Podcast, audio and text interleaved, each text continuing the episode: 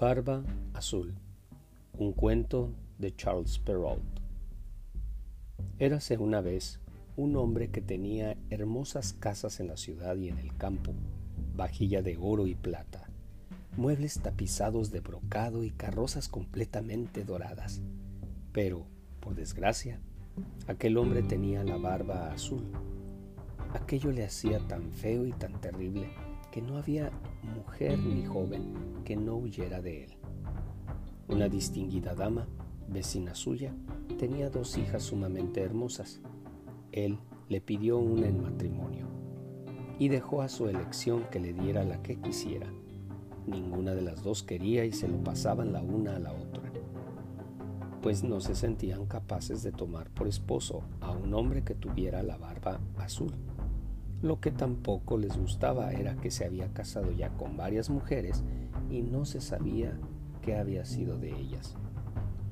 Barba Azul, para irse conociendo, las llevó con su madre, con tres o cuatro de sus mejores amigas y con algunos jóvenes de la localidad a una de sus casas de campo, donde se quedaron ocho días enteros. Todos fueron paseos, partidas de caza y de pesca bailes y festines, meriendas. Nadie dormía y se pasaban toda la noche gastándose bromas unos a otros.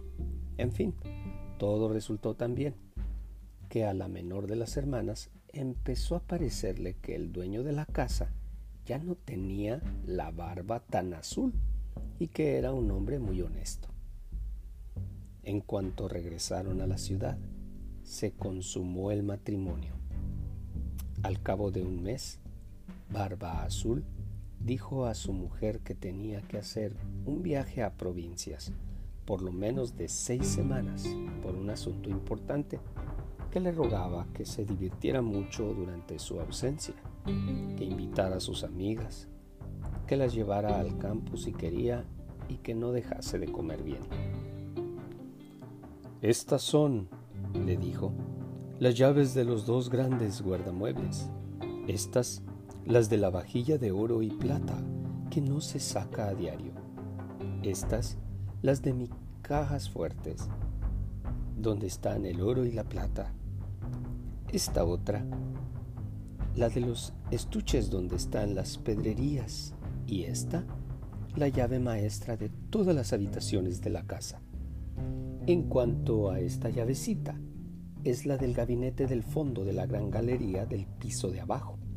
Abrid todo, andad por donde queráis, pero os prohíbo entrar en ese pequeño gabinete, y os lo prohíbo de tal suerte que, si llegáis a abrirlo, no habrá nada que no podáis esperar de mi cólera. Ella prometió observar estrictamente cuanto se le acababa de ordenar, y él, después de besarla, sube a su carroza y sale de viaje. Las vecinas y las amigas no esperaron que fuesen a buscarlas para ir a casa de la recién casada, de lo impaciente que estaban por ver todas las riquezas de su casa, pues no se habían atrevido a ir cuando estaba el marido, porque su barba azul les daba miedo. Y ahí las tenemos, recorriendo enseguida las habitaciones los gabinetes, los guardarropas, todos a cual más bellos y ricos. Después subieron a los guardamuebles, donde no dejaban de admirar la cantidad y la belleza de las tapicerías, de las camas, de los sofás, de los bargueños, de los veladores, de las mesas y de los espejos donde se veía uno de cuerpo entero y cuyos marcos de cristal, otros de plata y otros de plata recamada en oro, eran los más hermosos y magníficos que se pudo ver jamás.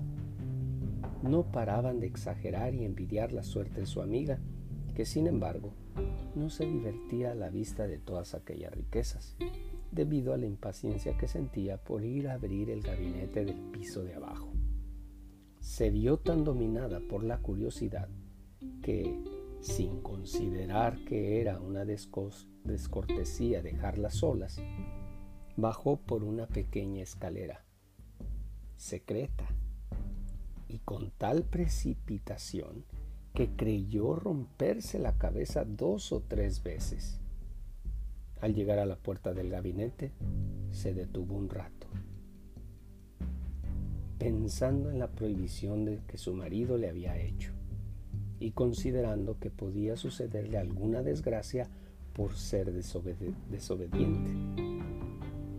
Pero la tentación era tan fuerte que no pudo resistirla. Cogió la llavecita y temblando abrió la puerta del gabinete. Al principio no vio nada porque las ventanas estaban cerradas. Después de algunos momentos empezó a ver que el suelo estaba completamente cubierto de sangre coagulada y que en la sangre se reflejaban los cuerpos de varias mujeres muertas que estaban atadas a las paredes. Eran todas las mujeres con las que Barba Azul se había casado y que había degollado una tras otra. Creyó que se moría de miedo y la llave del gabinete que acababa de sacar de la cerradura se le cayó de las manos. Después de haberse recobrado un poco, recogió la llave, volvió a cerrar la puerta y subió a su habitación para reponerse un poco, pero no lo conseguía, de lo angustiada que estaba. Habiendo notado que la llave estaba manchada de sangre, la limpió dos o tres veces, pero la sangre no se iba.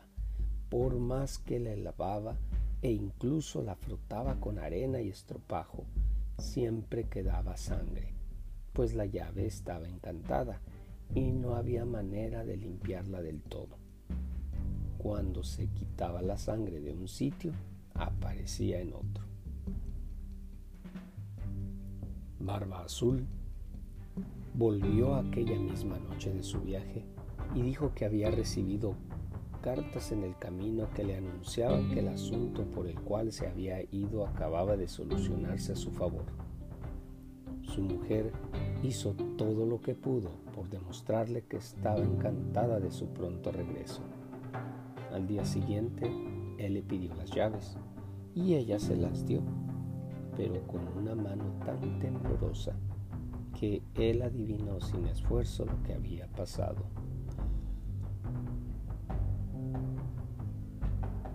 ¿Cómo es que, le dijo, la llave del gabinete no está con las demás? Se me habrá quedado arriba en la mesa, contestó. No dejéis de dármela enseguida, dijo Barba Azul. Después de aplazarlo varias veces, no tuvo más remedio que traer la llave. Barba Azul, habiéndola mirado, dijo a su mujer, ¿Por qué tiene sangre esta llave? No lo sé, respondió la pobre mujer, más pálida que la muerte. ¿No lo sabéis? prosiguió Barba Azul. Pues yo sí lo sé. Habéis querido entrar en el gabinete pues bien, señora, estaréis en él e iréis a ocupar vuestro sitio al lado de las damas que habéis visto. Ella se arrojó a los pies de su marido, llorando y pidiéndole perdón, con todas las muestras de un verdadero arrepentimiento por no haber sido obediente. Hermosa y afligida como estaba, hubiera enternecido a una roca, pero Barba Azul tenía el corazón más duro que una roca. Señora, debéis de morir, le dijo, y ahora mismo.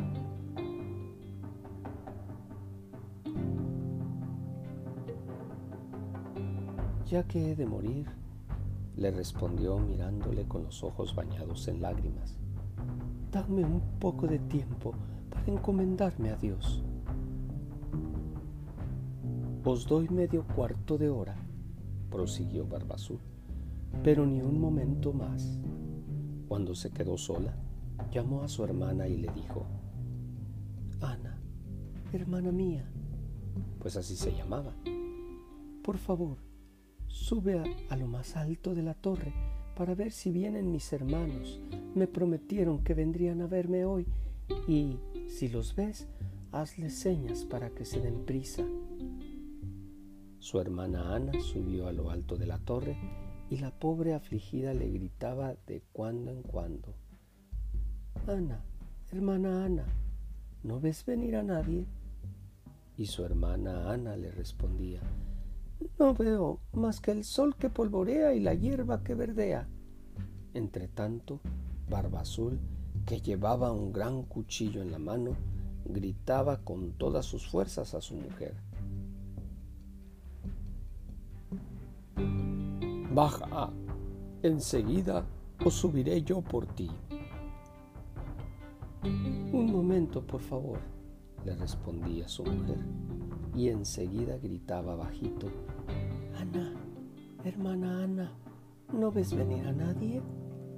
Y su hermana Ana respondía, No veo más que el sol que polvorea y la hierba que verdea. Vamos, baja enseguida, gritaba Barba Azul, o subo yo por ti. Ya voy, respondía su mujer. Y luego preguntaba a su hermana, Ana, hermana Ana, ¿no ves venir a nadie? Veo, respondió su hermana, una gran polvereda que viene de aquel lado. ¿Son mis hermanos? Ay, no, hermana, es un rebaño de ovejas. ¿Quieres bajar de una vez? gritaba Barba Azul. Un momento, respondió su mujer, y luego volví a preguntar, Ana, hermana Ana, ¿no ves venir a nadie? Veo, respondió, dos caballeros que se dirigen hacia aquí, pero todavía están muy lejos. Alabado sea Dios, exclamó un momento después. Son mis hermanos. Estoy haciéndoles todas las señas que puedo para que se den prisa. Barba se puso a gritar tan fuerte que toda la casa tembló. La pobre mujer bajó y fue a arrojarse a sus pies toda llorosa y, desmelenada. Es inútil, dijo Barba Azul. Tienes que morir. Luego, cogiéndola con una mano por los cabellos y levantando el gran cuchillo con la otra, se dispuso a cortarle la cabeza. La pobre mujer, volviéndose hacia él y mirando, mirándolo con ojos desfallecientes, le rogó que le concediera un minuto para recogerse. No, no, dijo, encomiéndate a Dios y levantando el brazo. En aquel momento llamaron tan fuerte a la puerta que Barba Azul se detuvo bruscamente. Tan pronto como la puerta se abrió, vieron entrar a dos caballeros que, espada en mano, se lanzaron directos hacia Barba Azul. Él reconoció a los hermanos de su mujer, él uno dragón y el otro mosquetero así que huyó enseguida para salvarse, pero los dos hermanos lo persiguieron tan de cerca que lo atraparon antes de que pudiera alcanzar la salida.